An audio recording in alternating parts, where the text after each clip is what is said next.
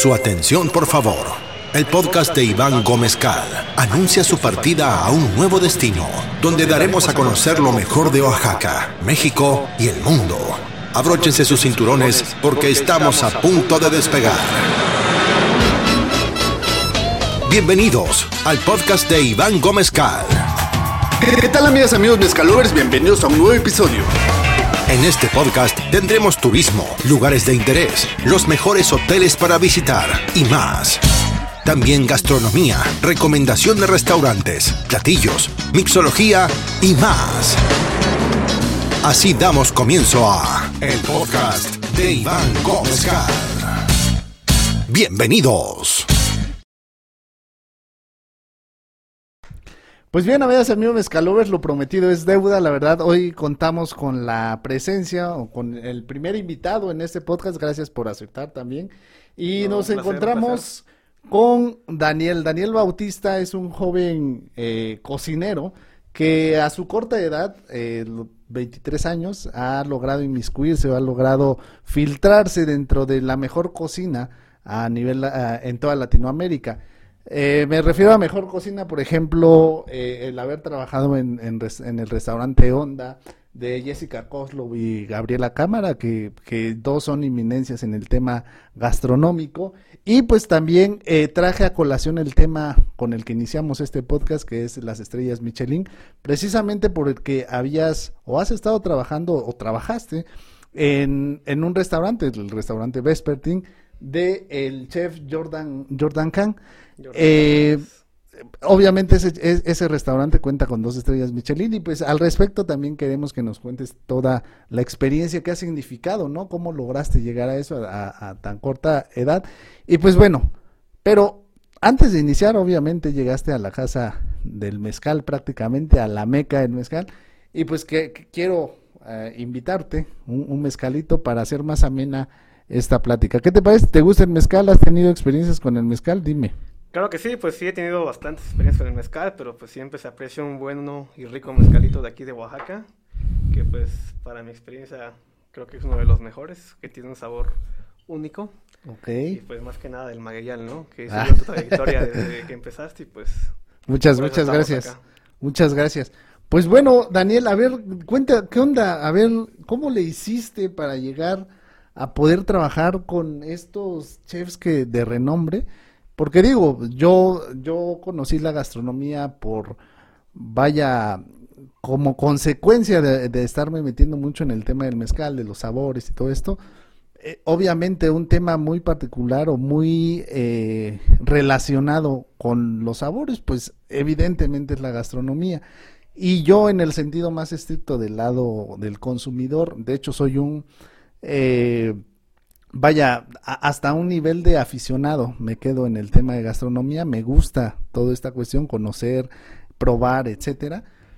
Y consideraba que trabajar en restaurantes, este, eh, estrellas Michelin o con eh, chefs con este calibre o este nivel de reconocimiento a nivel Latinoamérica, pues eh, es complicado, pero dime, ¿cómo le hace alguien con apenas 23 años de haber logrado llegar ahí? Cu- Cuéntame, ¿cómo, cómo qué, qué pasó?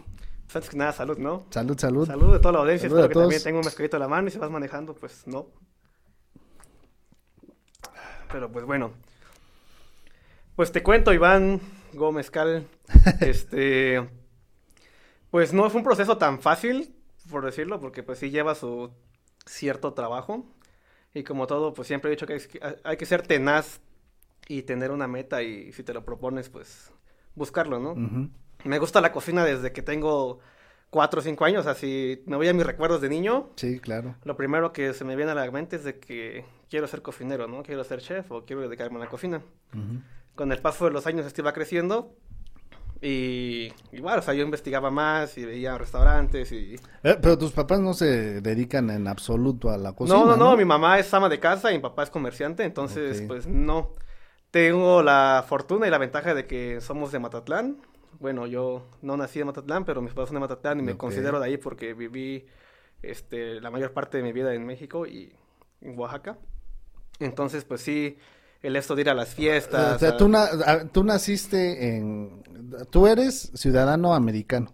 Así Naciste es. en Estados Unidos. Mis papás son los famosos Dreamers, que se les dice, que emigraron a Estados Unidos en su juventud. Ok. Se conocieron allá, ellos pues ahí, ahí me tuvieron, yo nací por consecuencia en Estados Unidos y pues tengo doble nacionalidad, soy mexicano y ah, estadounidense, por así decirlo, Ok. o como nos dicen los chicanos. Ajá, ajá. Entonces, pero yo me considero mexicano, pues porque mis papás se regresan cuando yo a cumplir tres años, entonces me traen con ellos y de tres años hasta los 19 años es que yo me regreso otra vez a Estados Unidos, Ok. ya con nuestra meta, ya con este plan de buscar, ¿no? Y prepararme profesionalmente, pues en el ámbito culinario. Ok, ok. Y, y de ahí inicia tu, tu, tu recorrido en, en, en, en, en- en el tema gastronómico. Sí, pues, pues ahí inicia profesionalmente. Había tratado de aprender aquí en México, en Oaxaca, pero pues ya sabes, ¿no? Aquí en la, más que nada en las comunidades existía y sigue existiendo, creo, esa parte de que la cocina es para las mujeres y nada más. Ujú. Lamentablemente, pues me hubiese gustado que no fuese así, ¿no? Si hubiese sido lo contrario, quiz- quizá a los 10 años yo ya hubiera aprendido a hacer un mole o hacer tamales, Eh, de, de hecho, eso eh, es un tema importante porque considero yo, no sé tú, eh, que quizás hay mucho talento frustrado en muchas comunidades y, y desafortunadamente, digo, Oaxaca se pinta solo en el tema de gastronomía y ese conocimiento, imagínate de algún chavo que tenga gusto por la cocina y que esté reprimido únicamente por eh, cuestiones eh, que el, el, golpe de la sociedad o, el status quo de la sociedad no, no lo deja eh, poder experimentar o conocer, eh, quizás sea causa también de que haya algún desperdicio quizás de talento, talento. ¿no? ¿Cómo Claro, ves? sí, pues es, es complicado. Sí, yo tal vez tuve la ventaja de que vivimos en la ciudad, por así decirlo, entonces pues veía un poco más, tenía acceso a más cosas, pero sí, las personas que están en comunidades, y que hay mucho talento ahí,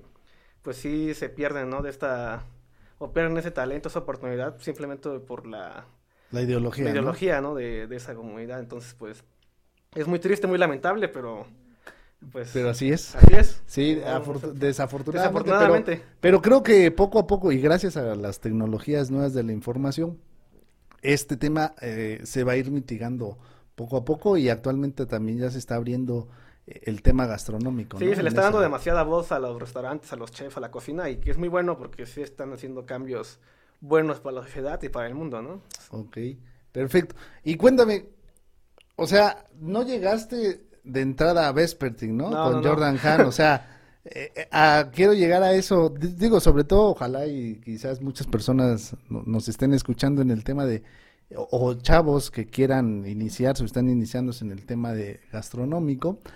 Quiero tocar dos temas bien importantes contigo que considero, bueno, que yo considero muy importantes. Una, que incluso tú, que, y tú mismo lo has dicho con, con tus propias palabras, y quiero que ahorita lo externes porque si no me van a tachar a mí de, de ¿cómo se llama? De malinchista.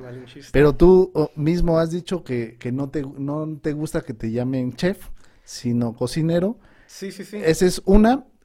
Y una de, de- del por qué cocinero. Y dos, de que incluso sin tener, o sea, creo que es una muestra de que teniendo las ganas, eh, poniendo el empeño, puedes llegar incluso a poder trabajar al lado de Jordan Khan o De Jordan de, Khan. o de Gabriela Cámara, ¿no? Mexicana también, Sí, por sí, cierto. mexicana, por cierto. Entonces, este, cuéntanos esa parte, ¿qué onda?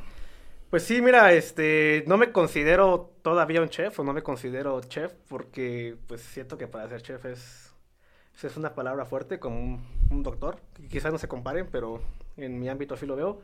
Entonces me falta bastante para llegar a hacerlo. Yo creo que un chef es una persona que realmente está innovando y lleva a la, vangu- a la vanguardia cosas que voy innovando, pero pues me considero, me considero un cocinero porque yo cocino más sí como arte con el corazón, pero también ya con un poco de ciencia, ¿no? Entonces sí ya, pues, no me considero chef todavía, pero pues estamos buscando ese nombre, ¿no? Quisiera yo que más que la sociedad me dé ese nombre a mí, a que yo me lo, inter- yo me lo imponga. Ah, está perfecto eso, la verdad.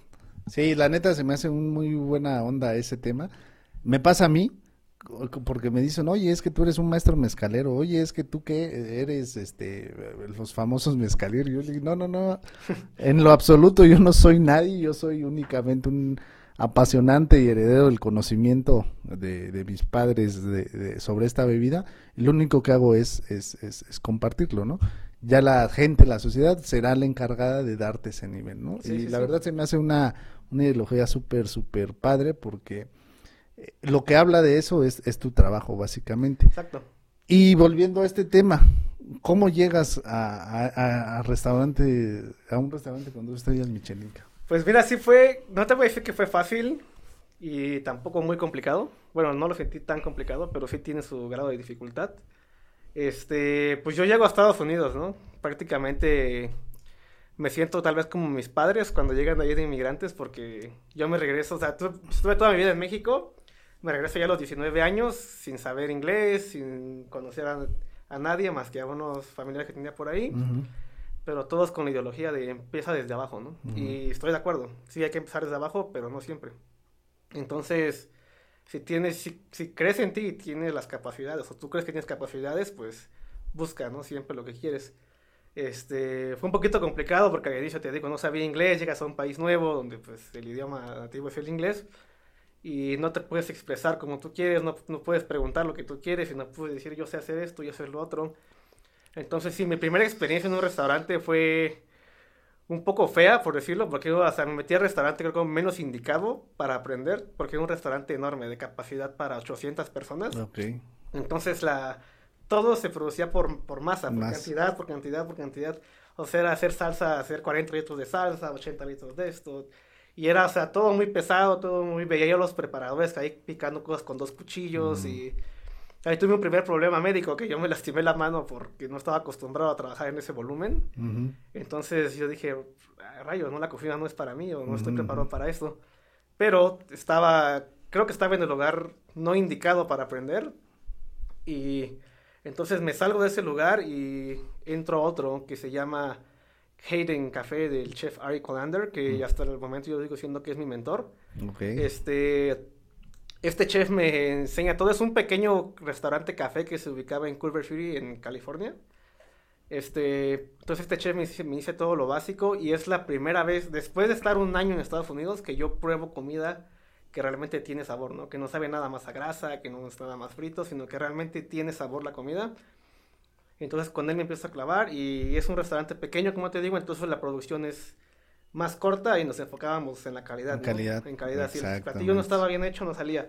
Y es algo que a mí me gusta y siempre me ha apasionado y es como que mi ley de vida, ¿no? Si a mí no me gusta, no lo voy a servir o no lo voy a pasar o simplemente no entra. ¿no? Eh, Eso lo heredas, me imagino, de, de, de, de este chef. No, ya lo traía, O fíjate, ya. ya. Ya, lo traía y lo buscaba, o sea, yo buscaba y veía, iba a comer a restaurantes y a veces Ok. se servían cosas que decía yo, o sea, ¿cómo, ¿cómo es posible que sirvan esto? Pero, pues, o sea, yo buscaba, yo sabía que había ese tipo de restaurante donde sí la calidad sí importa.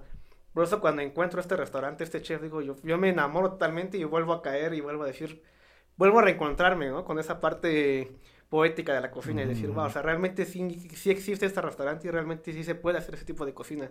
Porque yo ya me estaba como desanimando, decir, "Mm, bueno, pues tal vez no se puede, o por esto, por lo otro. Pero cuando conozco a este chef y conozco esta cocina, me doy cuenta que sí se puede. Y es aquí donde viene todo lo demás, donde empieza, empiezo a juntarme con esos círculos sociales de chef, porque esos mismos chefs comen en esos mismos restaurantes, ¿no? Ok. Entonces me empiezo a sociali- socializar con ellos y así. Para entrar a Vespertin, este, yo lo veía, yo desde que llegué a Vespertin ya estaba, pero yo lo veía como, uff, o sea, es un sueño... Lejísimos, ¿no? Lejísimos, lejísimos, lejísimos. Entonces Hayden lamentablemente cierra sus puertas porque el chef se aburre de ese concepto y quiere abrir otro nuevo. Guau. Y, y este, yo me quedo así como de, ¿y ahora qué hago, no? Entonces yo aplico, aplico a... O sea, literal quedas desempleado. No quedo desempleado en ningún momento porque sí nos avisan de que el restaurante va a cerrar. Y, y yo dije, pues, ¿a dónde me voy? Y dije, no pierdo nada, ¿no? O sea, no pierdes más con no intentarlo. Ujú. Entonces intento, este, mando mi aplicación a este restaurante. Este chef, este, Jordan Khan tenía dos restaurantes, uno que se llama Destroyer Ujú. y, uno- y Vespertin, que fue de dos estrellas Michelin. Ok. Entonces Destroyer es prácticamente lo mismo, pero más económico. Se ocupan los mismos ingredientes que en Vespertin, pero para Vespertin, que es un restaurante de, De alta gama. de alta gama, requieres mucha calidad. Entonces, si un hongo no pasa los estándares de calidad, pues te mandaban a Destroyer, ¿no? Wow. yo voy a Destroyer a hacer stash, que el stash es este, ir a hacer una, o sea, tú vas, trabajas, no te pagan, ellos nada más ven cómo trabajas, y si les gusta, pues te contratan, y si no, no. No solo cómo trabajas, sino ven cómo te desarrollas con el resto del equipo, si te llevas con ellos, cómo te mueves, Sí, sí, experiencia. claro. Entonces, ella, pues me, me mandan a mi casa y me dicen que se pondrán en contacto conmigo.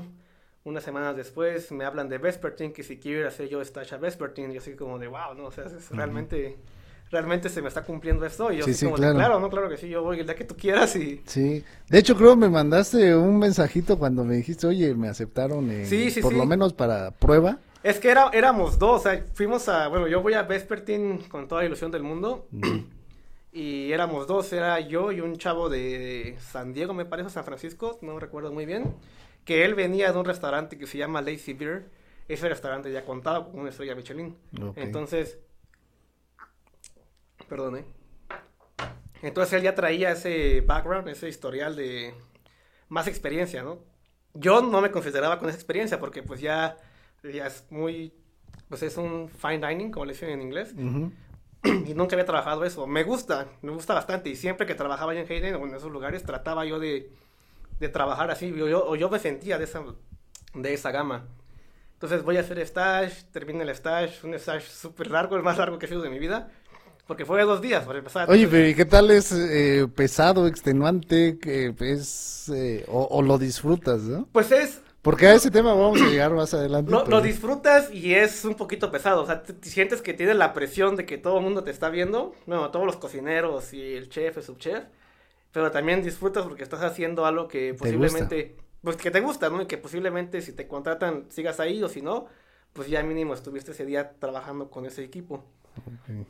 Entonces, pues yo fui a eso, ¿no? A disfrutarlo y a, y a ver qué aprendía. Yo iba con esa intención. Yo no iba con la intención de que oh, me van a contratar. Yo dije, pues si me contratan, ya es un extra, pero yo lo estoy pasando súper bien ahorita. Entonces, conociendo a estos chavos, a estos cocineros y platicando con estos Y me imagino que el equipo, ¿no? Sí, sí, del equipo. el cocina, hornos, toda esa parte. Pues sí, pues sí, la verdad la de Vesper tiene una cocina muy, muy bonita, todo es de convección, es, es un edificio igual diseñado únicamente para ese restaurante. Vesper tiene es una experiencia, el, el chef lo, lo vende así y realmente lo es. Creo que es el único en su tipo en todo el mundo. Este, sí es una experiencia muy, muy única y yo diría placentera. Entonces les Ok. recomiendo que si un día tienen la oportunidad de ir, pues no lo duden, ¿no? Ok. Entonces pasa este stage, termina el primer día, nos citan al segundo día, volvemos a ir los dos. Y era así como de rayos, ¿no? A ver a quién contratan. Yo sí tenía la esperanza de que contrataran, pero pues dije, estoy compitiendo contra un chavo que trae más experiencia y pues a ver, ¿no? Que ya en el ámbito, ya trabajando, yo veía que no, que no estaba tan atrasado, o sea, que no estaba tan mal. Porque a pesar de que yo no fui a la escuela de gastronomía, sí estudié bastante, me la paso pues en mi rato libres estudiando, viendo que han innovado, siguiendo a chefs que pues están en la vanguardia, buscando técnicas nuevas y, y pues ya me sentía también un poco confidente de mis habilidades. Ya termina el segundo día, hasta las 3 de la mañana, y ya el chef me dice que me, me quede porque quiere platicar conmigo. Entonces yo así como de, wow, ¿no? Quizás sí. Y ya el otro chavo pues se despide y se va, y efectivamente, como hasta las 3 y media de la mañana baja el chef del restaurante, Jordan, y me ofrece la Él, él es el que. Sí, sí, él, a- él es el personalmente. que él personalmente baja, me cita en su oficina y ya él personalmente me dice que le gusta cómo trabaja, cómo trabajo, cómo me muevo, cómo me desempeño y que le gustaría ofrecerme, Una si yo oportunidad. aceptaba la oportunidad de trabajar en su restaurante. y así como de, Puta, sí, ¿no? si yo acepto, es- ¿qué hago, qué hago aquí, no? Ajá. Fue muy emocionante, yo estaba muy feliz porque, digo, era, o sea, desde que yo llegué a, a Los Ángeles, yo ya sabía de la existencia de ese restaurante, yo ya quería trabajar ahí. Ujú. Yo sabía que lo que hacían era muy único. Y yo ya, yo ya quería, pero lo veía muy lejos. Y el día que pasa, siento así como de, wow, algo totalmente increíble, ¿no? Ujú. Y ya, pues me presento a trabajar como a los, que creo que a la semana, en lo que cierra Hayden totalmente, y ya me presento ahí a trabajar a Vespertine con el chef. Jordan. ¿Y qué tal la experiencia de trabajar en dos estrellas? ¿Es, es trabajar en, en miel sobre hojuelas? ¿O qué onda? No, no, no, todo lo contrario. De hecho, bueno, es que es, aquí va, depende de qué es lo que busques. Es, voy a decirlo, de- la gente dirá, wow, no, se ve bien fácil, las pincitas, ahí las florecitas, nada más cocinas para, el restaurante nada más era para 35 personas máximo, nunca se llenó, lo máximo que tuvimos una vez fue 33, creo. Ok. Y la gente dirá, ah, nada más cocinas para 33, está bien relajado, No tú nos ves ahí. Pero no, es un trabajo muy, muy extenuante donde te digo, o sea, la calidad es lo más importante. Si no está, el estándar ahí es perfección. O sea, Si no está perfecto, no pasa. Entonces es lo que a mí me gusta. Yo soy muy perfeccionista desde que soy pequeño. Pero es a un grado muy alto. Tienes la presión de que tiene que estar perfecto en temperatura, perfecto en vista, perfecto en sabor, todo. Entonces, pues todos, hasta los platos que se ocupan ahí son diseñados solamente para ese restaurante por el mismo chef. Entonces sí es este, sí era muy estresante. Entrábamos a las 9 de la mañana y salíamos a las 3 de la mañana, 2 de la mañana, si bien nos iba. No. Entonces teníamos, pues tenía como yo como, teníamos el famoso break, que es el descanso de 30 minutos, que te lo otorga, bueno, que la ley dice que lo debes tomar, y es para comer, o sea, yo comía en 10, 15 minutos porque siempre estabas así apresurado, apresurado, apresurado y regresar a trabajar. A pesar de que eran A 30 pesar de que personas, eran digo, 30. en comparación con el primero que era para Sí, sí, no, sí, 800, es el mismo tipo de presión, No, ¿no? totalmente diferente, ¿eh? Totalmente diferente. O sea, a pesar de que el que es de 800 personas se requiere más capacidad, no hay tanta presión como en este que es para 30 personas. Porque Ok, es por el grado de el grado de- perfección de- que de tiene perfección que que llegar, debes de ¿no? tener. Entonces, sí fue una experiencia muy padre, fue una experiencia muy bonita. Me llevé muy bien con todos los cocineros en ese restaurante, todos la pasábamos bien, pero sí era un nivel de estrés muy alto, ¿no? Mm. Y un error ahí te costaba un regaño muy fuerte por parte del chef. Tuve la fortuna que nunca me regañaron. eh, pues te digo, siempre me esforzaba por tratar de hacerlo todo bien y como me gusta. Y yo, yo en esa parte de perfección creo que no tenía problemas porque pues igual me gusta. Entonces, Ok. la parte en la que sí ya no me gustó es en la que veía que prácticamente en estar en esos restaurantes estás haciendo el sueño de alguien más y no tu sueño. O sea, sí estás aprendiendo, pero al fin de cuentas la cocina son técnicas. Y aprendes más, pues, haciéndolas tú solo. Ujú. Y buscándolas tú solo y así. Y ahí, pues, es trabajar por el sueño de alguien más y no tu, no tu sueño. Y extrañaba yo el ámbito de la cocina más feliz, más alegre. Yo, mi, también mi teoría es como de que si una cocina debe ser perfecta, pero también debe haber esa armonía, ¿no? Y de felicidad y de un buen rato. O sea, que el trabajo no... Que no estés estresado. Y eran 16, 18 horas de estrés al día. O sea, totales, pues. Y yo extrañaba un poco esas bromas de la cocina. Que nunca Sí, porque daban. incluso me comentas que no pueden ni hablar Sí, en la no, cocina, es- ¿no? En ese- en esa cocina no se puede ni hablar. Teníamos un mandil que era, tenía como una bufanda acá. Entonces, cuando la gente llegaba, tú tapabas la cara. Y era, pues, es la experiencia que el chef quiere dar. Es una experiencia muy única y está muy padre. No lo critico, me gusta bastante, pero simplemente no era lo que, lo que yo buscaba, ¿no? En ese momento. Me gustó bastante, trabajé un rato ahí con ellos. Me ofrecieron una posición que tomé y era una, más responsabilidad con el tiempo. Entonces dije yo, wow, pues sí está padre esto, pero creo que no es lo que yo estoy buscando, ¿no? No es a lo que me quiero dedicar.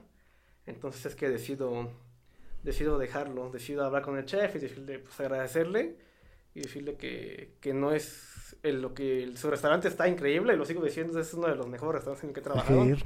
pero no es lo que yo estaba buscando en ese momento. Es básicamente en ese restaurante lo que sirven es un tasting, ¿no? Es un tasting menu de 24 tiempos, Ok. 24 cursos, entonces sí, pues, sea, si tú llegas ahí a cenar a las 5 de la tarde, te vas hasta como a las 9, 10 y media, depende de qué tan rápido comas también. Pero sí, el restaurante son tres pisos, entonces llegas, se te da la bienvenida, te suben a la terraza, en la terraza recibes tus primeros cuatro, cuatro tiempos, que son los snacks, y ahí en la terraza estás, te dan unos tés, o ya si tú quieres hacer maridaje con tu con vino o con unos tés que son diseñados especialmente para cada platillo.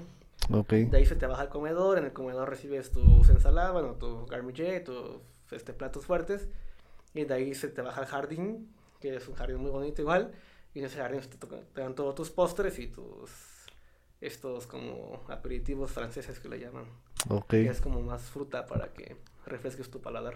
Ujú. Wow, pues eh, la verdad soy una experiencia increíble y yo creo que eh, desde que me comentaste me enamoré de ese concepto. No es barato. No, ¿Cuánto no vale el, el- la Me experiencia? parece que el ticket por persona está en 450 dólares, no me acuerdo muy bien cómo- en cuánto está, solo comida, aparte tus vinos o tu, tu maridaje con, con test, pero le sumas otros 300 dólares. Ok, Entonces, por persona te viene gastando como entre 600 y 700 dólares. ok. Yo, pues yo creo que por una comidita, eh, bueno, por la experiencia sobre Es todo, ¿no? experiencia, sí, sí, sí. Yo sin duda O sea, creo- si estoy muy a favor de ese, de ese tema, Sí, es ¿no? que si estás apasionado por el arte y por experiencias únicas, pues... Y es que es lo que yo, yo, yo, yo comento justo con el tema del COVID, eh, que precisamente lo que vino a acelerar el tema del COVID es las experiencias personalizadas.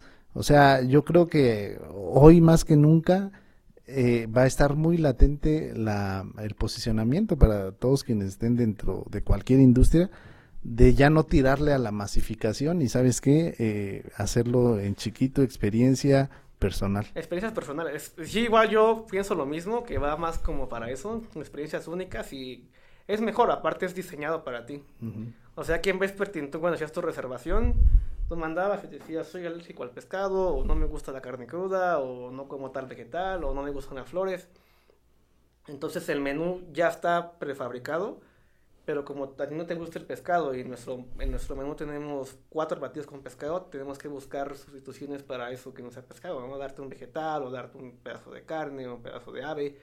Eh, es, yo siento- siempre he dicho que es mejor una, una experiencia así, porque pues es diseñado para ti. Es, no vas a encontrar algo similar en un restaurante masivo, porque el restaurante masivo cocina todo igual para todos. Sí, claro. Y aquí pues es comida pensada para ti, pensado en, en- en qué tiempo vas a estar en el restaurante, cómo te vas a mover, la digestión, todo eso, ¿no? Entonces, Sí, yo creo que también ese es un tema bien importante porque yo siempre eh, eh, les he comentado a todos los, mis seguidores, a todos los mezcalovers, que precisamente existen, por ejemplo, destilados que que se cuida todo el proceso desde la desde la selección del agave, los tiempos de, de fermentación, las temperaturas de, de destilación, para que generes un producto, de- como tú lo comentas, de, excelentísima calidad. claro.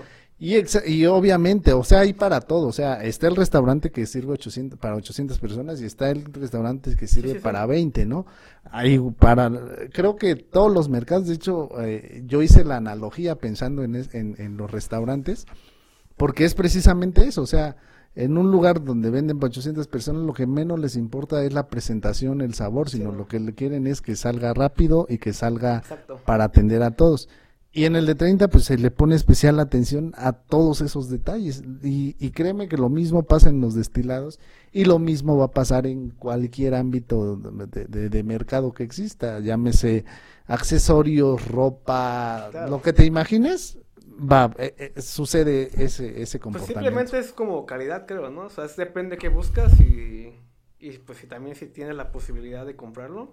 Hay una gran diferencia. O sea, yo te invito a que si nunca lo has hecho y tienes la posibilidad que lo hagas, para que veas la diferencia entre, fácil, ¿no? Un mezcal de 500 pesos o un mezcal de 1000 pesos. O sea, Ujú. va a haber diferencia. También tienes que ver, bueno, implican varios factores, no solo el precio, pero pues sí, ¿no? Que busques Pero puede ser un, un, un- de hecho yo tengo un video que hablo al respecto de precisamente donde el precio nos puede dar indicación de más o menos qué esperar de, de un mezcal. Sí, Como te digo, no, no a veces no es lo no es lo mismo porque hay muchos eh, que, que únicamente venden, por ejemplo, que están enfocados a otra cosa, venden el envase que está elaborado con no sé qué y pintado a mano sí, y no sé qué. Eh, Obviamente es caro, pero si tú buscas, por ejemplo, el tema artes, de artesanía y no te importa tanto el tema de, de calidad del líquido, del mezcal o del destilado, es bien, vaya, es aceptable, es, al final de cuentas es lo que andas buscando, ¿no? Pero si te enfocas al tema de, eh, como en este canal, que es realmente el destilado, no tanto el, envase, pues cambian las cosas, ¿no? Entonces yo creo que en ese mercado eh, eh, tiene mucha relación con lo que acabas de decir. Hay unos videos, pues les recomiendo a tu audiencia, si les interesa la comida o les gusta. Este, BuzzFeed se llama el canal en YouTube, está en inglés. Ah, sí. Pero son unos chavos que van a restaurantes y comparan platillos como el económico, el mediano y el caro. Ujú. Y ahí explican ellos, ¿no? Y te dan su punto de vista, claro, muy de ellos. Y a veces también puede, ¿no? Que te sorprendas que no el No, platillo más caro. o eh, sea, no, bueno. exacto, y es que eso también no, eh, vaya, al menos en, en- en gastronomía, y más si nos aterrizamos en Oaxaca, créeme que eh, no tiene nada que ver y, y creo que en gastronomía también está muy marcado el tema del costo. O sea, hay muchas veces, que, como es un sentido muy subjetivo el tema de, de, de, sabores, de que a mí me gusta y puede que a ti no, puedes encontrar, por ejemplo, experiencias o sabores en platillos callejeros y en Oaxaca no se diga, las, la ayuda en cada esquina hay una señora que cocina bien rico y créeme que, que, te puedes llevar sorpresas bien agradables en ese sentido, pues, sí, claro. y es por eso el tema de, de, de probar, de conocer, sí, claro, de hacer, de, de, de, ir a, a, conocer experiencias nuevas. O sea, prueba de todo y tú das, o sea, al final de cuentas el punto de vista más importante es el tuyo. Exactamente. O sea, tú vas a decidir qué te gusta más y por qué. Así es. No te puedo decir yo ve a Vespertine porque es el mejor restaurante del mundo, cuando posiblemente a ti te gustan más las, ayudas. Sí, claro, claro, claro, totalmente, totalmente. Sí, y pues bueno, eh, más o menos para ir este, cerrando, eh, ¿cuál es la el, el, plan que tienes ahora? Digo, como todos sabemos, el tema covidiano sí. le pegó a todas las industrias, a todo el mundo, y no se diga la industria restaurantera. ¿Qué onda? ¿Qué show? ¿Qué hacer? ¿O qué va a hacer Daniel en esta situación? Pues mira, sí, lamentablemente el COVID nos pegó muy fuerte a toda la industria restaurantera, y no solo a la restaurantera, sino a toda la industria que se encarga de reunir gente y crear memorias. Este, pues, ¿qué viene para mí? Viene de que yo me vengo de vacaciones a México y decido, ya no sales, y decido quedarme en México. Digo, pues, ¿por qué no?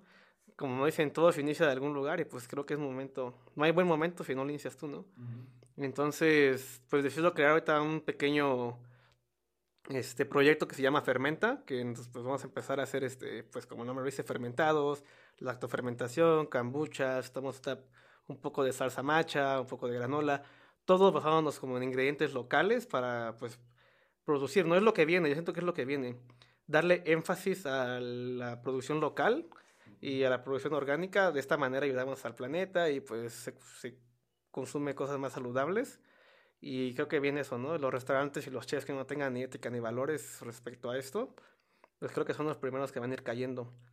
Y estos restaurantes o chefs que respetamos esto y respetamos a la naturaleza, a la flora que hay a nuestro alrededor, pues, pues ver, ¿no? Cocinar conscientemente. Y, y, y, y que básicamente este tema que comentas está marcando tendencia en la cocina, ¿eh? Ya venía, o sea, ya venía. ya es, venía, pero esto lo aceleró sí, esto más. lo va a acelerar y va, va, este, se va amplificar muchísimo más. Y es bueno, siento que es muy, muy bueno porque, pues, te digo, también fluye más el, la economía local y, pues, la comida con ingredientes creados, igual cultivados con amor, pues, sabe más rico. Tú dirás, ah, no es cierto. Pero, pues, apruébate fácil un rábano que venden en una tienda departamental, una tienda, un supermercado y un rábano que traiga una persona que se embrolla en su casa mm. o en su huerto así. Y es una diferencia abismal. Tú dirás, bueno, pues, ¿qué será? El agua, la tierra, son muchos factores, pero pues sí, sí es muy diferente el sabor que, que existe en estos ingredientes. Ok. Bueno, digo, de todo esto vamos a estar compartiendo tus redes, tanto en Instagram, en, en ¿cómo se llama? En, en, la descripción del canal de YouTube. Y también, este, pues, lo, eh, que nos digas a todos los que nos escuchan eh, en Spotify, en Google, en Google Podcast, en todas las plataformas de audio, cómo podemos encontrar eh, este proyecto que estás iniciando. Pues sí, mira, este, ahorita te digo, somos una, un proyecto muy, muy joven. Tenemos apenas menos de un mes que empezamos, entonces, pues estamos en Facebook como Fermenta Conservas y en Instagram como Fermenta-Conservas. Y también estamos próximos por abrir un proyecto que se llama The Big Bun, okay. que quiere decir el, el gran bollo, este, en español. Este, que este proyecto va como en hamburguesas, sándwiches y pues, veremos qué platillos se le va agregando por temporada este, esto viendo que, pues a mí me gustan las hamburguesas, yo fui, fui sí, al sí. país de las hamburguesas y las comí como son, pues qué mejor que probar una hamburguesa de donde se creó, y pues vengo con esta idea de crear este, este proyecto también, y, y pues ya este tal vez abre el próximo mes y ya les estaré ahí en las redes. Pues okay. mis redes, por ejemplo, si me sigues en mi Instagram es danielo-bault, ahí estaré publicando también, y ahí pueden ver un poquito de mi trabajo. No tengo mucho porque realmente no soy un apasionado de las fotos, pero ya iré subiendo en las historias que estamos haciendo y pues compartiéndoles, okay. ¿no? Perfecto, pues mira, la verdad me da muchísimo gusto el, el, la, el tema de, de, que hayas decidido emprender aquí, en tu, en tu tierra básicamente. Sí, sí, sí. Y lo padre es eso, ¿no? Que vengas a como a dejar un poquito o a transmitir por medio de lo que haces, un poco de lo que de lo que aprendiste, ¿no? E, en, esa en esa en esas experiencias que, acabamos de platicar. Sí, es lo mejor siempre, ¿no? Transmitir conocimiento, ayudar, pues, pues, el conocimiento si no lo transmites no te sirve de nada. Entonces, pues sí, enseñar, ¿no? Al que quiera, al que venga y el que tenga preguntas, con todo gusto ahí están mis redes sociales, pregúntenme y pues si sé la respuesta se las diré y si no, pues las busco. Ok. Perfecto, pues muchísimas gracias, Dani. Eh, esto pues, ya vamos a ir cerrando. ¿Qué te, pareció el mezcalito? Muy bueno, ¿eh? muy, muy rico. ¿Te gustó? Sí, abre bien la garganta para estas entrevistas. Mm, muy bien. Y pues bueno, antes de terminar de manera tangente, la intención también de este podcast o de quiero comentárselo a todos los amigos mezcalovers para los que nos estén viendo en YouTube o donde nos estén escuchando, es dar lo que justo lo que comentábamos un poquito de conocimiento y es dar recomendaciones, por ejemplo, si nos, nos, este, nos escucha alguien en, que esté interesado en la gastronomía, que esté iniciándose, ¿tú qué le dirías a, al Daniel de hace, de cuando iniciabas en el tema gastronómico? ¿Y qué le recomendarías leer, ver, seguir para que se prepare? Porque digo, la intención de este canal siempre es transmitir conocimiento eh, en la industria, bueno, en el tema que nos gusta y que, y que conocemos. Este, pero eh, ¿qué, recomendación darías en, en esta, en esto, en este tipo de, de pues, ¿Qué le dirías Daniel del pasado? Pues que siga estudiando, que estudie más, que se meta más, que la única forma de aprender es estudiando y probando, prueba y error. Y pues sí, sí, les recomiendo, si eres una persona que te gusta cocinar y no sabes mucho del tema todavía, Créeme que cocinar con ciencia te va a ayudar bastante. El que entiendas el porqué de las cosas, el por qué está pasando eso en el sartén o por qué pasas en el horno. Y de esta manera vas a tú crear tus propios puntos de vista y ya vas a saber si te queda mal, por qué te quedó mal o si te queda bien, por qué te quedó bien. Para esto hay un libro que me gusta mucho, es uno de los libros de cocina básica, se llama The Food Lab by Kenji López. Este, no sé si está en español todavía. Este, la versión en inglés está... The Food Lab. The Food Lab by... Este, no, de, este, de Food Lab quiere decir el laboratorio de la comida. ah, lab de, ok, ok, ok. okay. Laboratorio. Ok. Este, el autor es Kenji López, siga Kenji López, él postea todo lo que él, este... Kenji López. Todo lo que él investiga lo postea en sus columnas y está al día, está al día, al día. Si encontramos la portada la ponemos en YouTube. Y ya si te, ya si te gusta más la cocina molecular o técnicas más de vanguardia, pues también sigue al chef este Albert Adria, que es uno de los pioneros en esta, con esta cocina.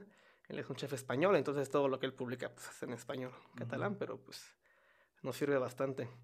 Y pues mantente al día, sigue, sigue a chefs de vanguardia, encuentra tus chefs de cabecera, fíjate qué están haciendo. Ahorita. Chef mexicano al que admiras. Chef mexicano que admiro, pues creo que al que todos, ¿no? Este, Enrique Olvera, la verdad, este. abrió mucho la puerta a todos los cocineros mexicanos. Puso a México en el mapa. Puso a México en el mapa y muchos dirán, ah, no es cierto. Pero pues... No, totalmente, totalmente, de acuerdo. Y sí, sí lo admiro, su trabajo ha sido muy bueno y pues digo, apuesta a México. Sí, yo sueño algún día poder entrevistarlo a él, y, pero a ver, a ver si algún día podemos.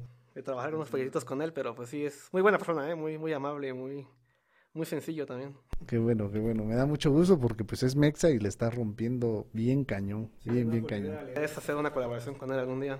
Ojalá, ojalá y se arme. Padre, vienen proyectos buenos, chavos, en serio. O sea, esto que estamos haciendo ahorita es como por el momento y pues creo que siempre hay que tener... Bueno, mi sueño siempre ha sido tener una cocina divertida, que es lo que yo digo, que es la cocina donde no, no cocinar masivamente, pero cocinar cocina, comida más feliz.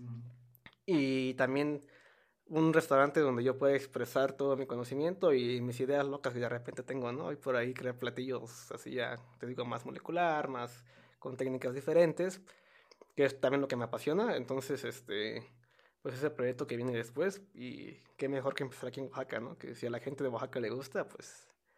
Va a ser afortunados, ¿no? Muy bien. Pues bueno, antes de terminar, quiero eh, comentarte que al término de esto yo me pongo a disposición de que me puedas preguntar lo que tú requieras, lo que tú que necesites, lo, lo, que quieras preguntarme, échale y ya te, te, respondo. Híjoles, ¿qué será? Pues mira, yo como emprendedor maduro, emprendedor verde, perdón, un emprendedor, pues sí, pues tú que tienes más experiencia en ese tema, y a todas las personas ahorita que se estén escuchando que quieran emprender o quieran así, ¿qué consejo darías? O ¿cuál es tu punto de vista para emprender en la pandemia, en esto que estamos pasando? ¿Lo ves bueno? ¿Lo ves malo? ¿Qué, qué opina Iván? Ah, ok. no, mira, yo creo que la pandemia, si antes de la pandemia no emprendiste, tenías la intención de emprender, yo creo que la pandemia, a, a diferencia de lo que muchos otros piensan, yo lo considero así, que es el mejor pretexto, si lo queremos tomar eh, como pretexto, si no te has animado a salir, o la mejor oportunidad para iniciar un proyecto. Eh, y para emprender, obviamente, con sus bemoles, eh, sabiendo hacia dónde dirigirte. Por ejemplo, si hoy consideras abrir un, local en el centro de Oaxaca, pues obviamente no es, es cero viable, ¿no? Pero sí, la verdad que trabajen muy, muy de la mano todos los proyectos con cuestiones digitales, todos. Porque afortunadamente el COVID vino a adelantar la tendencia que había en, con respecto al tema de redes sociales de una manera brutal.